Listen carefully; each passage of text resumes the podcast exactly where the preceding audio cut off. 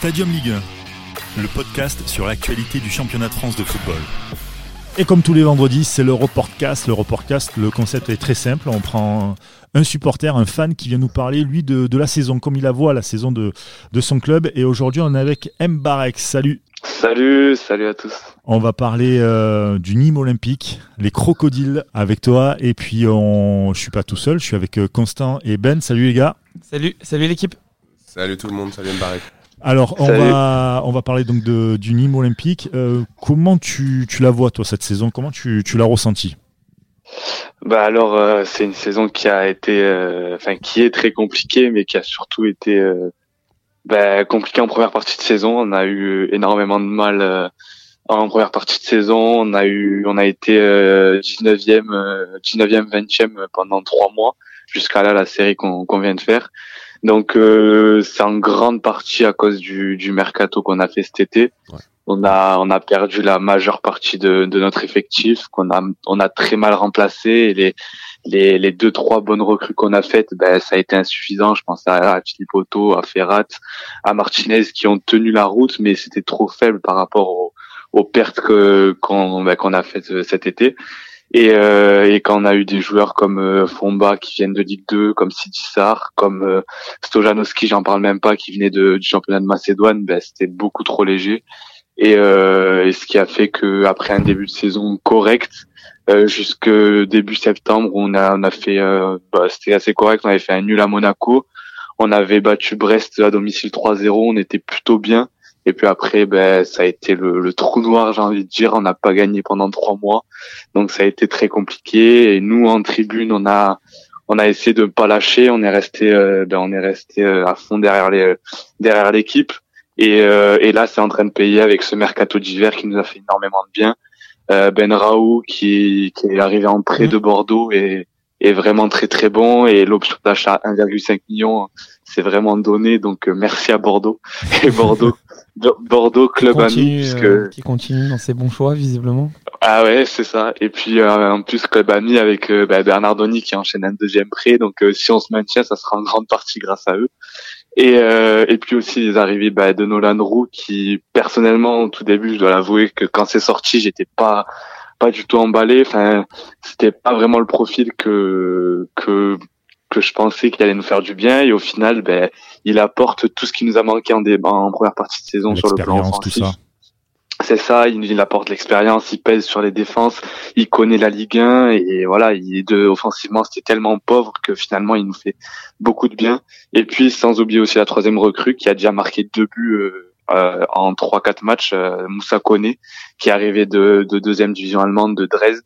Et, euh, et il fait, il fait pour l'instant quelques quelques bouts de match, mais il a l'air vraiment très intéressant, rapide, puissant. Donc euh, voilà, et puis il connaît il connaît très bien Sidi Sarr qui l'a côtoyé en équipe de jeunes au Sénégal et ils viennent du même du même club au Sénégal. Du coup, ils se connaissent très bien. Du coup, ben, pour l'acclimatation, ça sera ça sera aussi bien. Donc voilà. Moi, je voulais revenir un peu sur, euh, sur deux choses intéressantes que tu as dit euh, au début euh, de, de la présentation du club de Nîmes. Effectivement, vous avez enchaîné une série de, de résultats à la fin de l'année assez inquiétante. Le début d'année, ce qui est paradoxal, hein, c'est qu'en début d'année, bah, déjà vous faites sortir de, de Coupe de France 5-0 à Dijon. Donc là, ah pour tous les observateurs, on se dit Dijon, euh, qui est pas non plus à foudre de guerre, tu perds 5-0 là-bas, euh, bon bah mm. compliqué de, de, démarrer 2020 et ensuite il y a le déclic contre Monaco, victoire 3-1 et ça enchaîne contre Dijon justement cette fois à domicile. Mm. La victoire à Nice qui pour moi a été très importante aussi bien pour l'équipe que pour les supporters parce qu'on sait là-bas mm. les rivalités dans le sud. Angers et puis même à Rennes. Hein, euh, ah oui. T'as eu un, as eu un bon match le week-end dernier à Rennes malheureusement un but euh, concédé dans les dernières minutes, mais euh, après une très bonne, euh, très bonne prestation. Et ce but de Nolan Roux, c'est justement la transition vers la deuxième partie. Cet été, on s'est rendu compte des lacunes qu'il y avait au Nîmes Olympique, c'est-à-dire que c'est le seul club de Ligue 1 qui n'a pas de cellule de recrutement à proprement parler. Mmh. C'est le tir a été corrigé, donc avec l'arrivée d'un directeur sportif cet hiver très intelligent, qui a un réseau, alors pas un réseau type Ligue des Champions, mais qui a un réseau de bons joueurs dans des championnats bien précis, qui mmh. marche donc c'est pour ça que de notre point de vue, quand on s'est posé la question, euh, voilà, qu'est-ce qu'on va dire à propos du Nîmes olympique, on est plutôt conscient parce que la dynamique actuelle fait plaisir à voir. Et il est important de dire aussi que ce week-end Et tu nous l'as dit, hein, les supporters nîmois sont connus pour être des fervents supporters qui n'ont jamais rien lâché. Il y a le match contre Marseille qui peut vraiment être le déclic pour la deuxième partie de cette deuxième partie de saison. Et si, et je vois honnêtement euh, les Nîmois faire un bon résultat contre Marseille, on pourra considérer que c'est un des clubs qui va réussir à se maintenir dans cette euh, deuxième partie. Moi, de j'y reviendrai après, mais je suis pas d'accord. À propos du maintien Ouais. ou à propos de- du match de ce week-end? Du, du, bah, du coup, du match de ce week-end, euh, le, le calendrier de, de Nîmes, il est quand même compliqué d'ici la fin de la saison. T'as Ouais, beau on- avoir fait une super saison, enfin une super, euh, on, On- va on- dire, On va le rappeler. au mois de février, ouais, là, il y a, enfin, il y a des déplacements qui arrivent. Enfin, d'ici la fin de la saison, tu dois quand même aller à Metz, à Amiens, qui vont être tes concurrents à directs. Nantes, à Lyon. Euh, tu vas à Lyon, qui doit jouer sa quatrième ou sa troisième place. Et tu reçois le PSG Ouais, avant tu vas, dernière tu vas, journée. tu vas à Brest, euh, jamais facile d'aller là-bas. euh, en plus, c'est, je pense que c'est à l'opposé de, de là où ils sont. Euh, tu, Ouais, dernier de la saison. Ouais, c'est ça. Après, t'as Paris, tu vas jouer Paris. On sait jamais quel Paris. Tu vas jouer Lille, qui va avoir à jouer. Paris, ça. tout va dépendre après les matchs de Ligue des Ouais, Champions. non, mais, mais C'est le, dernier match à Paris, domicile. c'est- hein. Paris, c'est la dernière journée, ça sera à domicile, et puis on sait que Paris, à la dernière journée, ils ont souvent tendance à, à lâcher, entre guillemets, un peu les matchs, et puis surtout que là, ça sera avant l'Euro, donc je pense qu'ils vont pas mettre forcément la grosse équipe, donc après, on verra mais- bien, on en est encore loin, mais En tout cas, av- avant ça, tu vois, t'as des déplacements chez tes concurrents ouais, directs. T'as des déplacements chez des clubs qui ont vraiment beaucoup de choses à jouer. Je pense à Lyon, je pense à Lille.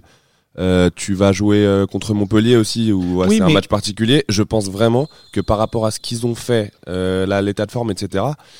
Je Ils suis sont pas encore d'accord. 18e. Moi, je suis. Non, non, Ben, je suis pas Bah. d'accord, Constant, parce que là, tu parles de Nîmes. Il faut regarder aussi les autres. T'en as un déjà qui est d'office Ouais. relégué, Toulouse. Ensuite, ça va jouer Dijon, Amiens, Nîmes a été gagné à Nice, a gagné à domicile contre Mm. Monaco. Et à ce moment-là, je suis désolé, avant le match, t'aurais pas vu les Nîmois aller gagner à Nice. Sachant que Nice, en plus, revenait bien, commençait à avoir une attaque avec euh, Ounas Dolberg assez intéressante. Ils vont gagner 3-1 là-bas. Il y a quelques jours. Hier, jusqu'au rouge, euh, jusqu'au rouge, on fait jeu égal euh, avec Exactement. Rennes. Dans les dernières minutes, un but de Nyang. Voilà, ils ouvrent le score très rapidement. Derrière, ça joue quand même relativement bien. Le fond de jeu des Nîmois et les recrues de cet hiver, pour moi, tendent à l'optimisme. Ensuite, oui, effectivement, si tu t'en tiens au calendrier, c'est peut-être l'un des clubs qui a le calendrier le plus difficile. Mais ils peuvent aller faire des résultats à l'extérieur. À domicile, c'est très solide. Il suffit qu'ils prennent trois points contre Marseille ce week-end. Ils basculent tout de suite Ouais, mais mentalement il suffit dans qu'ils une fin perdent, de il saison. suffit qu'ils perdent à Amiens juste après, enfin quelques matchs après. Et Je les tu- vois pas, je les vois pas perdre à Amiens. fait, à Amiens, Bah, je moi, je vois jouer, je les vois perdre à Amiens. Le On problème, c'est ça. Le problème, c'est les faux pas en fait que tu fais parce que derrière, c'est très serré. C'est pas les matchs que tu gagnes, c'est surtout ne pas faire ces faux pas là qui sont très très compliqués après, Après, à euh, pouvoir gérer. dans, dans ton prévisionnel, euh, je pense que les Nîmois n'avaient pas prévu de faire quatre victoires de suite. Là, ils sont conditionnés Je pour une fin de saison à enjeu. Honnêtement, le, le- le fond de jeu, les recrues, euh, il y a quand même d'excellents joueurs. On parlait de Philippe Otto tout à l'heure qui commence à, à revenir. Ferrat, Ferrat, euh, Nolan Roux qui commence à marquer. Costil, Exactement. euh, Costil, Bernardoni. pardon. Bernardoni qui fait un super match à Rennes.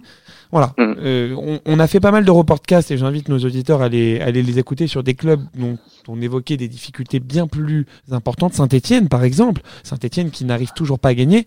Nîmes est dans une bonne les ambitions sont, sont différentes. L'ambition, par exemple, de Nîmes pour toi en tant que supporter en début de saison, c'était quoi en pense, fait là.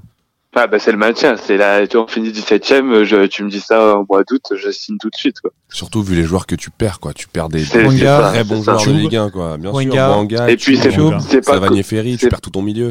C'est ça. Et puis c'est pas comme si on, on- comment dire, on les avait perdus en, en vendant Savanier 15 millions, Bouanga 10 millions. C'est que ça a été les les soldes à gogo euh, toutes les toutes les semaines. voyait en un fait, joueur et encore partir. pire, euh, Sa- Savanier qui part euh, chez l'ennemi. Enfin, Ah bah, Ouais, moi, ça- moi, de mon point de vue d'amateur ah de ouais. football, j'ai vraiment pris ça comme une trahison.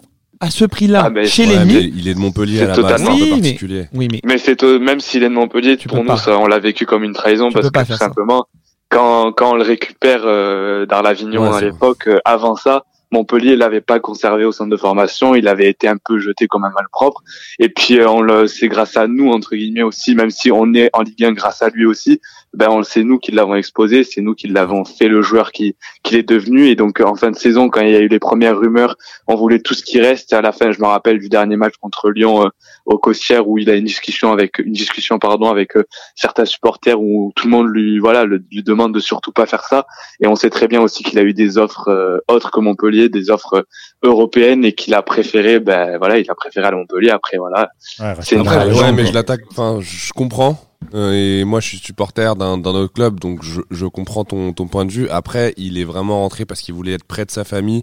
Enfin, c'est un. Ouais, oui, oui. Oui, il y a certaines raisons non, qui non, peuvent non, mais tu vois, à l'étranger, non, non, mais à l'étranger, il y avait des offres avec plus d'argent, donc euh, typiquement, euh, c'est pas celui que j'attaquerais.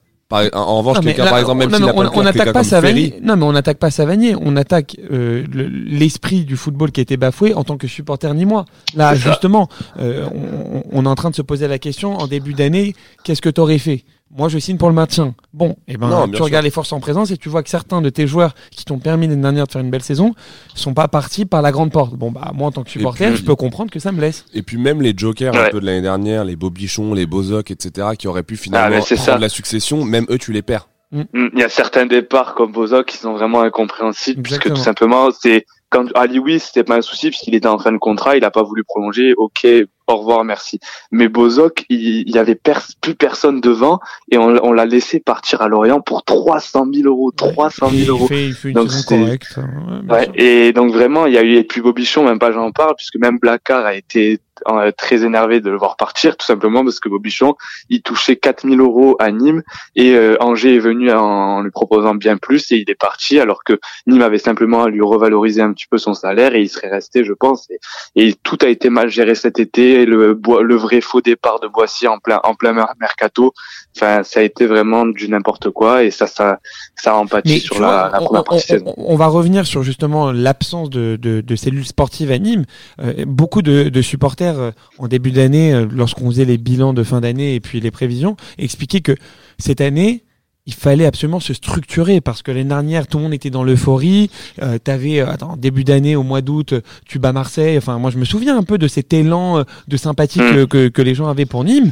Euh, Ouais. Alors que sur la fin de saison, tu avais quand même des premiers signaux d'alerte et malgré tout, cet été, ils ne se sont pas structurés et enfin, enfin, ils ont compris l'importance d'agir comme un club professionnel de Ligue 1. Et tu vois, les, les, les résultats sont tout de Mm. suite là. Et, et dans, et dans Mm. l'esprit de Nîmes aussi, tu vois, c'est quand même euh, une ville euh, assez chaude où les gens sou- sont soudés euh, tout autour, très agressifs, Mm. euh, typiquement sur le terrain, etc. Il y a deux choses, c'est que tu perds Boissier cette année. Euh, et, et c'était pas, enfin, alors que on- Nîmes était admiré finalement pour ce genre de valeur, ils ont quand même euh, perdu, je crois, fin novembre ou début ou début décembre. Tu perds euh, l'une de tes têtes pensantes. Honnêtement, Mm. euh, fin décembre, pendant le mercato, je pensais vraiment que Nîmes et Toulouse, ça allait être pareil, quoi. Et je suis agréablement surpris Ouais. par la qualité de la qualité de ce qu'ils font aujourd'hui. Et ben, tu vois, Mm. si on reprend euh, ton intervention au début où tu, tu, tu émettais quelques doutes et quelques un scepticisme assez avancé, bah là, tu vois, je suis heureux de, de, de te faire prendre conscience que justement Nîmes, à travers ses recrues et le niveau de jeu proposé, objectivement, je pense, va s'en sortir. Alors même s'ils font 18e, ils font barrage, je suis plutôt confiant. Je suis plutôt confiant. On a Et- fait des reportcasts beaucoup plus inquiets. Et puis pour euh, pour revenir à cette situation au moment de au moment du mercato, on va dire au moment où on était à la rue complet avec Toulouse, justement, je voyais, j'écoutais souvent des émissions, je voyais les, les spécialistes qui quand ils parlaient de la lutte pour le maintien, qui disaient que Nîmes et Toulouse c'était quasiment acté, etc. Ils nous mettaient dans le même panier que Toulouse. Et justement, moi et je pense que beaucoup de supporters nîmois, même si on était désabusés, on en avait marre, on était vraiment au bout du rouleau, on se disait toujours en faux de nous, on se disait, on s'est toujours dit qu'on n'était pas comme Toulouse, que justement à Nîmes il y avait ce, ce truc qui fait qu'on avait toujours cet espoir. On s'est dit qu'au mercato d'hiver on allait on allait euh, voilà peut-être faire changer quelque chose et puis qu'il y avait toujours ce- cet, cet espoir, cette envie d'aller chercher quelque chose et qu'on allait rien lâcher, qu'on qu'on n'allait pas faire comme Toulouse qui bah, Toulouse depuis c'est voilà a dégringolé et maintenant c'est fini pour eux et voilà et au final ça s'est passé. Il y a eu ces quatre victoires qui font que maintenant on est de retour dans ben on est de retour dans la lutte. Rien n'est fait évidemment, rien n'est fait, mais on est on est dans la lutte et on va se, se battre jusqu'au bout. Du coup, les résultats, ils ont été meilleurs, mais dans le jeu, dans les intentions, dans l'intensité, qu'est-ce que tu as vu de différent euh, depuis Ah, ces ça a derniers matchs? été un, un changement, mais brutal. Autant le changement de- entre l'année dernière et le début de saison, il a été brutal, mais là, c'était vraiment, c'était le jour et la nuit. Euh, de, le, à partir du moment où on a eu les, les recrues et particulièrement euh, Ben Raoult. Ben Raoult, il arrive euh, en début de mercato puisque ben, Reda Hamash, le nouveau directeur sportif, le, le ça a été facile pour le faire venir. Il a, il le connaissait, donc il a réussi à, à vite le faire venir. Donc son premier match contre Reims, euh, premier match de l'année euh, c'est, euh, 2020, il, en- il venait d'arriver deux jours avant euh, au club. Il est titulaire d'entrée et il change complètement le, le jeu de l'équipe. Il a métamorphosé le jeu parce qu'en fait, ben, comme on l'a dit précédemment, au milieu il y avait plus de création. Savani était plus là, Ferry était plus là, Bobichon était plus là. Il y avait plus, il y avait au milieu, il nous restait que des joueurs comme Théo Valls, comme Lucado, comme Fomba, qui sont pas des milieux créateurs, qui sont des récupérateurs, des relayeurs, mais qui vont pas créer des espaces, qui vont pas, euh, qui vont pas faire des, des différences. Et, et avec Ben Raoult, c'est ce qui nous manquait. Et il a été euh, excellent sur ce premier match contre Reims. Il marque d'ailleurs un un magnifique coup franc. Et dans le jeu ben voilà il a su il a su euh, euh, créer des espaces ça a joué entre les lignes. Il, il donnait des bonnes passes euh, pour les joueurs sur les côtés et pour Ripar qui était en pointe et voilà et ça a tout changé. Puis après il y a eu l'arrivée aussi de Nolan Roux et de et de Moussa Koné. Et vraiment le jeu a été totalement différent puisque maintenant euh, avant le, le mercato on jouait en 4-4-2 ou en 4-3-3 et depuis l'arrivée de Ben Raoult on joue en 4-2-3-1 donc avec Ben Raoult en, en 10 et c'est ce qui a c'est ce qui a tout changé. Maintenant il y a, il y a vraiment quelque chose, il y a une création il y a quand, quand on a le ballon, on en fait quelque chose, on est on est plus perdu, on sait on, avant même, bien sûr, c'est un jeu qui est beaucoup plus euh, vertical, beaucoup plus construit. Euh, on voit hein, on voit même les coups de pied arrêtés qui étaient une force euh, de Nîmes la saison dernière, tu as pas mal de buts qui mm. sont qui sont sur coups de pied arrêtés et puis tu as aussi tu as, de la réussite, c'est-à-dire que quand quand les remplaçants mm. rentrent quelques minutes après ça marque. Non non, mm. honnêtement les, alors on va pas dire que les voyants sont au vert côté ni moi, mais ils sont au moins à l'orange quoi. C'est plutôt positif.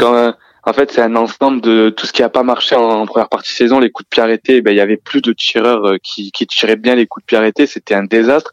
Il y a le la niveau réussite, on était vraiment, il y avait souvent des décisions par rapport à la VAR, etc., qui étaient contre nous. Et depuis ben, janvier, il y a tout qui s'est inversé. On a eu quelques décisions favorables. On a eu, euh, on a des coups de pied arrêtés enfin ben ben, par Ben Raoult justement. Donc euh, voilà, il y a tout vraiment qui est en train de changer. Après, bien sûr, rien n'est fait, mais au moins on va, on est, on est à la lutte et on va, on va rien lâcher. Selon toi, tu, tu devais faire un pronostic euh, sur euh, d'une part euh, la position de Nîmes en, en fin de saison et, et, ceux qui descendraient, tu, tu verrais quoi? Pour moi, on, on descendra pas euh, directement. Pour moi, ça sera Toulouse et Amiens qui, voilà, Amiens, je les vois là déjà. Il y a un petit matelas, 5 points d'avance. Donc pour moi, Amiens, ça va être trop juste. Et après, pour moi, ça va être compliqué quand même. Euh, ben, je sais pas en fait si on va réussir à sortir de cette 18e place parce que Dijon depuis quelques semaines ça joue vraiment bien, ils sont pas mal même si ils ont perdu Chouillard euh, et Benza sur blessure. Donc je, pour moi ça va être un duel avec euh, Dijon et, et Metz, mais pour moi avec les matchs à domicile euh, qui nous restent ou à domicile il faudra de toute façon il faudra qu'on prenne le maximum de points euh, ben je pense qu'on va, on peut, on peut espérer la 17e place. Avec même un, ça va être il y a un Metz Nîmes euh, dans quelques journées qui va être très très important pour la juste dynamique. Après Marseille. Tout, le monde va jouer en fait là dans les. Ah oui, là, là, là, de toute façon pendant les, pendant les, pendant, pendant les prochaines semaines, t'as Saint-Etienne, t'as Dijon, t'as Amiens, t'as Nîmes, même Toulouse, hein, malgré tout, même si sont au fond du trou. Non mais ils vont descendre, mais je pense que ils vont pas lâcher les matchs. C'est-à-dire que Toulouse va falloir aussi aller gagner euh, chez eux. Euh, voilà, il y a, mm. y a, pas mal, il y a pas mal de matchs qui vont être très intéressants mm. à suivre. Ça va être un, et puis une belle partie là, ce qui nous, c'est clair. Et puis bon après, je pense pas que Saint-Etienne sera à la lutte, mais il y a Saint-Etienne qui est pas si loin aussi, donc. Euh, tu sais, franchement, tu regardes le contenu des matchs. Non, mais là, t'as as, un Lyon Saint-Etienne le week-end prochain. si Saint-Etienne ne l'emporte pas et que Nîmes va faire un résultat contre Marseille, mm. honnêtement, tout se resserre, hein, tout se resserre en bas. Hein. Euh, Saint-Etienne est encore engagé en, en Coupe de France, euh, donc tu sais pas ce qui peut se passer. Et puis ce qui est bien, enfin ce qui, ce qui est, ce qui nous a remis dans la course aussi, c'est le fait de bah, cette série qu'on a fait et cette série qu'on a fait face à, pardon, face à des équipes euh, entre guillemets moyennes. On a battu donc Reims, on a battu Monaco, bon pas moyenne, mais voilà, on a battu, on a battu Angers. Angers, on est allé gagner à Nice et c'était très important de faire des résultats avant ces deux matchs là où on a été à Rennes et on va jouer Marseille, qui, euh, qui sont des matchs compliqués. Donc vraiment, c'était très important de prendre des points avant. C'est ce qu'on a fait. Et voilà. Et après, je pense qu'on a eu aussi cette libération en gagnant à, Nice, puisque ben, on n'avait pas gagné à l'extérieur encore. Donc peut-être que ce match à Nice va servir de référence. Et pour les prochains matchs, notamment les matchs face aux concurrents directs à Amiens et à Metz, euh, de, ben, de faire des résultats là-bas.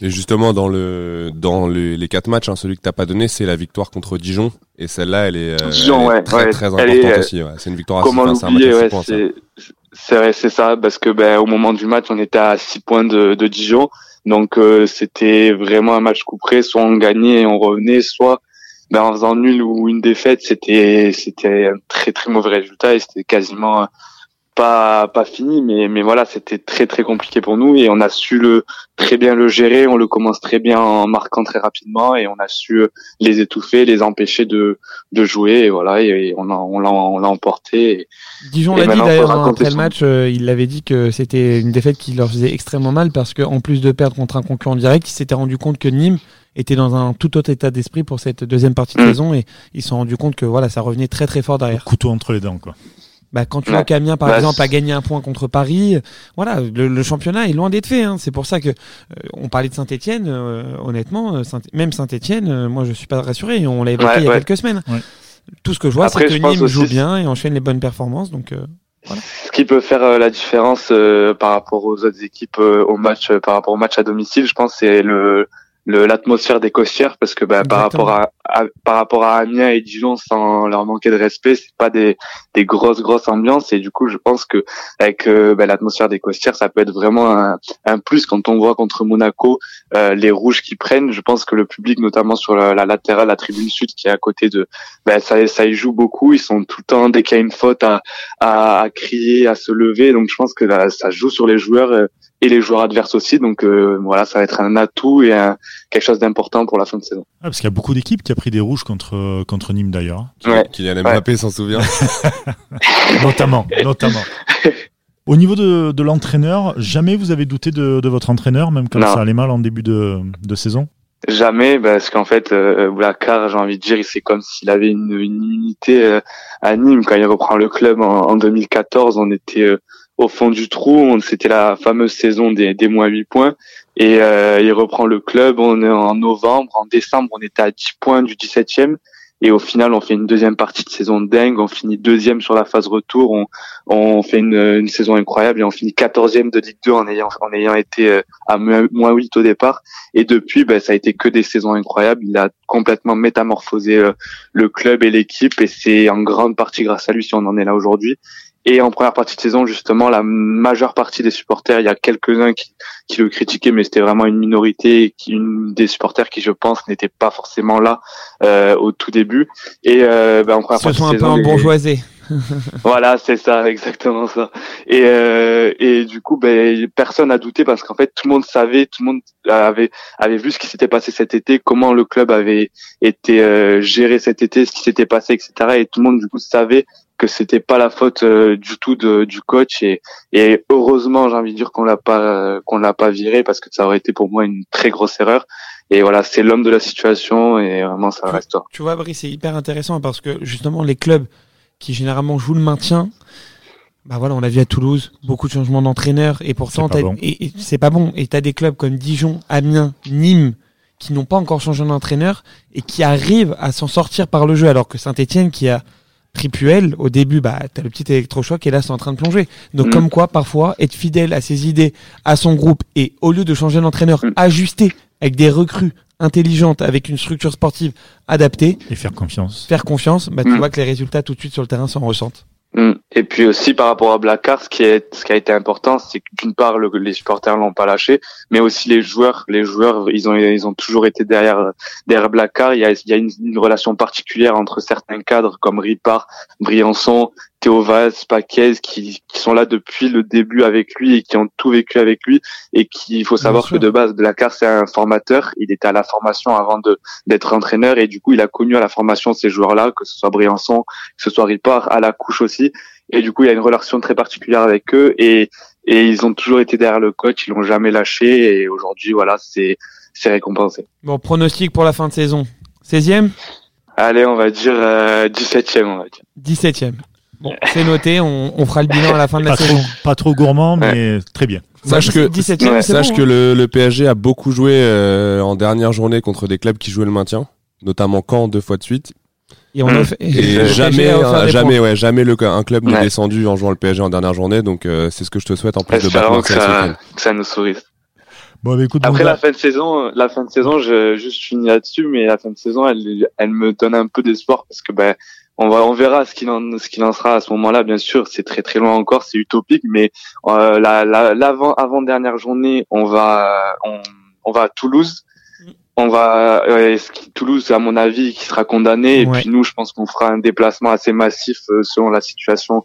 Donc je pense que ça va être un match voilà qu'on va vivre et qu'on va essayer de de gagner. Euh, et le dernier déplacement de la saison, je ne sais pas le dernier match à domicile avant Paris, mais le dernier déplacement de la saison, c'est à Brest. Et Brest, à mon avis, ils seront déjà sauvés, donc entre guillemets un peu en vacances. Donc il y aura peut-être moyen d'aller chercher un, un point là-bas. Et après, du coup, bah, cette réception de, de Paris, comme on en parlait euh, juste avant. Ouais, Paris juste avant sa demi-finale de Ligue des Champions, ça va être compliqué. Non, juste avant sa finale. ça sera juste avant sa finale. C'est la semaine qui précède la finale de Ligue des Champions. Tu auras remarqué que je suis entouré de Parisiens, de supporters parisiens. voilà. Amateur de football. Je Tant qu'il n'y a pas de Montpellier, ça va. Non, ça va. Marseillais pour ma, pour ma part. Euh, merci beaucoup en tout cas. On rappelle que tu viens du, donc, du site Inside Nîmes qui s'est relancé. Est-ce que tu peux nous en dire plus sur euh, ce que vous allez faire là, dans les prochains jours? Alors, euh, en fait, vous m'entendez bien? Ouais, ouais. Euh, Inside ça a été, euh, comme tu l'as dit, relancé il y a quelques jours. En fait, c'est un média euh, numérique sur le sur le club. Il a été lancé donc euh, en fin de saison dernière. On était cinq et c'était un peu voilà pour faire pour faire un peu de contenu, de faire des articles. On a fait des des analyses chaque semaine dès qu'on jouait une équipe, on faisait l'analyse de l'adversaire l'avant-match.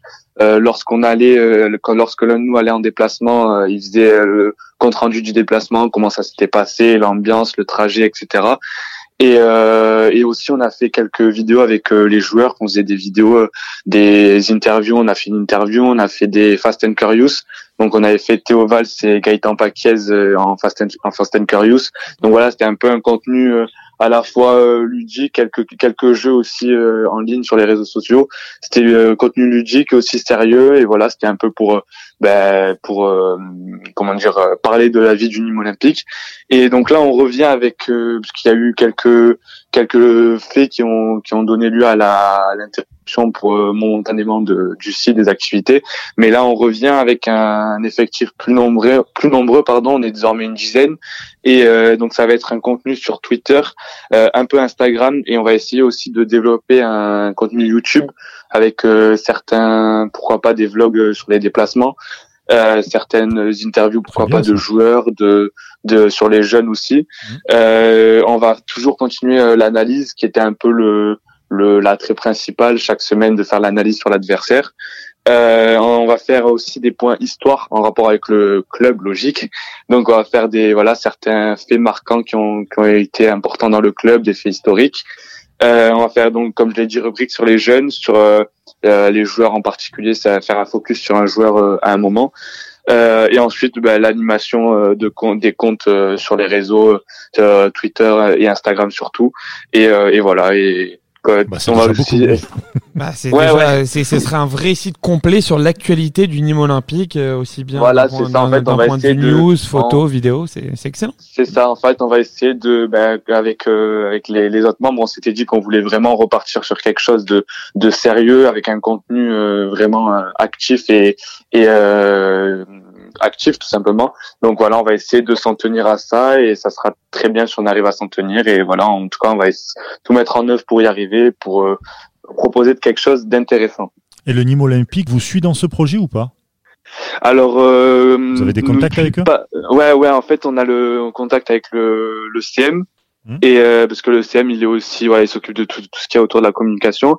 Et euh, il y a, y a on, on, prend contact avec lui quand on veut interviewer un joueur après un entraînement ou ou, ou, ou, quoi que ce soit. Et souvent, il est assez euh, voilà, il est pas, il voit que le contenu est sérieux, il voit qu'on n'est pas là pour euh, pour rigoler entre guillemets. Du coup, il est assez ouvert avec ça. Donc, quand on lui demande assez en avance, une à deux semaines en avance, et que et qu'il voit qu'on est voilà qu'on est sérieux, il nous il nous laisse. Il n'y a pas de vraiment de soucis, sachant qu'aussi les joueurs sont, on a essayé de garder à Nîmes cet esprit un peu famille et cet esprit qu'on avait en Ligue 2.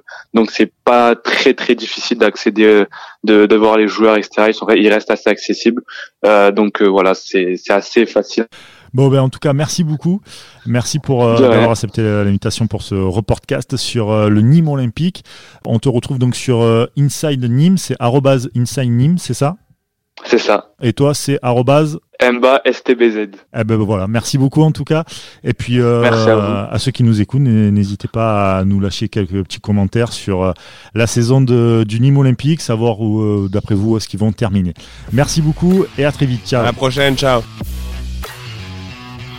C'était Stadium Ligue 1, un podcast produit par Sport Content en partenariat avec Urban Soccer.